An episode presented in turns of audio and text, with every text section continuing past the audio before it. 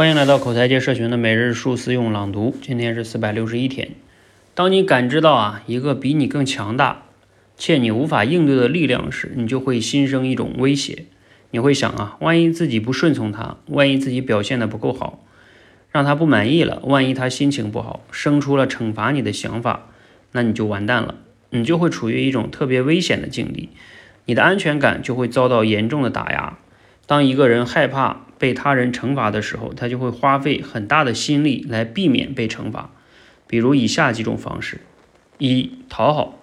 小心翼翼地做一些让别人开心的事儿，避免做那些让别人不开心的事儿；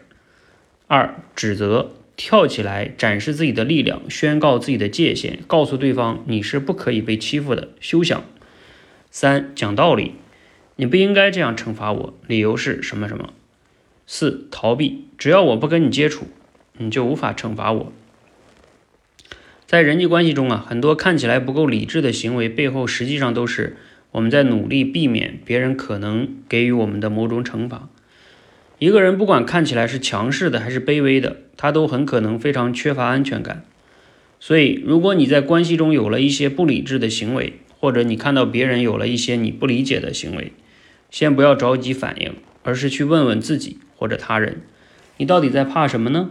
别人不开心会对你做什么呢？在你的想象里啊，别人的指责和否定会引发哪些后果呢？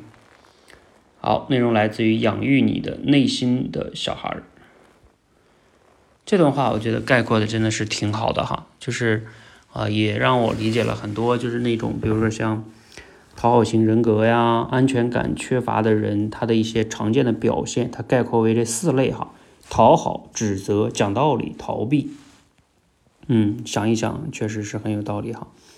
那我们每个人呢，也可以去对比着去反思一下啊，自己有没有这些行为，而这些行为的背后呢，是不是就是因为我们做这些行为的背后，是不是就像他说的，害怕被那些我们恐惧的力量所惩罚